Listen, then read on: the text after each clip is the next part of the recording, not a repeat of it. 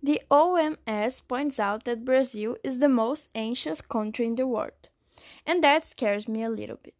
So, in this attempt to help, here are some tips. Don't keep searching and looking for bad news about death and new cases of coronavirus, because this will only cause panic and fear. If you want to know the news, choose a time of the day only to watch or read about it. Another very important thing is to keep your mind busy so as not to give space for paranoia to take over. Establish a routine, keep studying or working, and always try to do some physical activity outside the house where you can sunbathe because vitamin D helps us stay mentally healthy. Not to feel so alone, call someone nearby during the day and get a little distracted.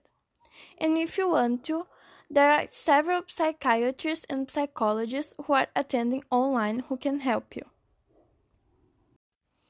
Now I'm gonna talk about my experience with these days of isolation. I'm trying to follow a daily routine. I wake up early every day. I do the school texts and then lunch.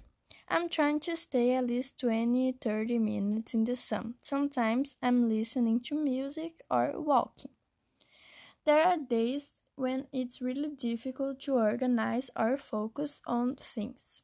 So it's really important to rest at the right times and not dysregulate your body.